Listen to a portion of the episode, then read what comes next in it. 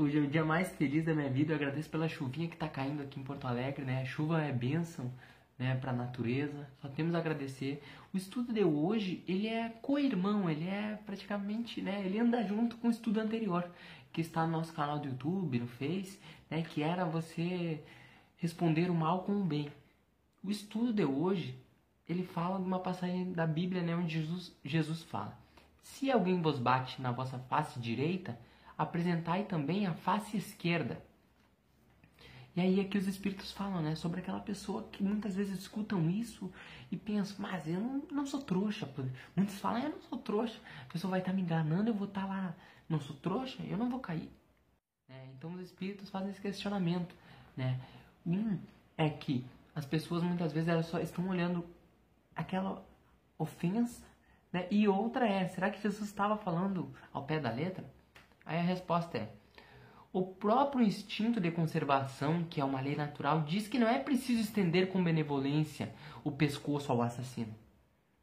Por essas palavras, portanto, Jesus não impediu a defesa, a legítima defesa, mas condenou o quê? Mas condenou a vingança.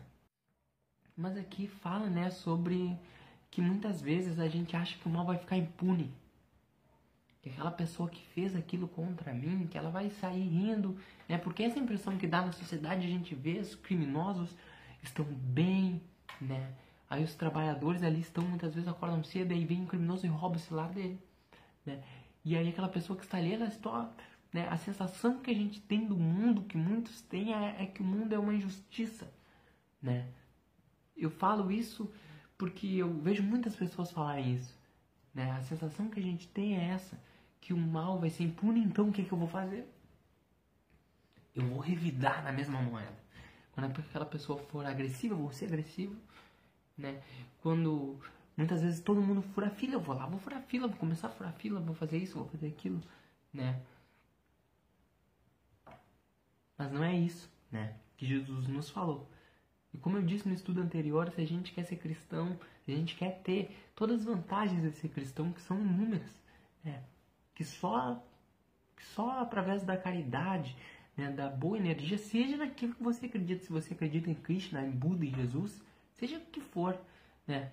Mas só assim você vai conseguir a evolução e a paz que a gente tanto almeja, né? Porque a gente quer a paz, né? Todo mundo quer felicidade. Não, não venha ninguém me falar assim que ah, não, eu não, não quero ser feliz, eu não quero ter paz. Todo mundo quer. Todo mundo quer ter paz né? Não tem. Mas a questão é, será que a gente está proporcionando a paz ou será que a gente está, em vez de a gente oferecer outra face, a gente está incentivando a discórdia, a raiva? Vamos pensar nisso, pessoal. Hoje nas redes sociais a gente vê muita discórdia, muita coisa. E não vou falar também assim, ah, ah o Ismael fica falando, fica um monte de regra. Eu às vezes posto, postava, né, alguma coisa assim, de política, alguma coisa. A gente é humano, né? E eu acho que a gente deve, cada um tem sua opinião, mas a gente deve ter que respeitar o outro, na medida de saber que, que aquela pessoa tem a opinião dela, né? Sobre determinado tema eu tenho que respeitar, né? E eu não vou deixar de ser amigo daquela pessoa porque ela pensa diferente, né? Então é isso que a gente deve cultivar, né? As diferenças. Teve acho que dois, três estudos anteriores que eu falo, a gente falou sobre isso, sobre o plano espiritual, né? Por que, que a gente está aqui no planeta Terra se a gente podia estar no plano espiritual, no nosso lar, tudo bem, né? É porque a gente deve estar em contato com as diferenças. Só esse contato com pessoas né, que pensam totalmente diferentes para a gente evoluir. E a maturidade é isso. É ter uma pessoa que discorda muito de você em vários temas, né? Eu mesmo sou formado em direito não posso falar muito disso, porque tem colegas criminalistas, né, que defendem os criminosos, poder falar, e tem outras pessoas que não são o contrário.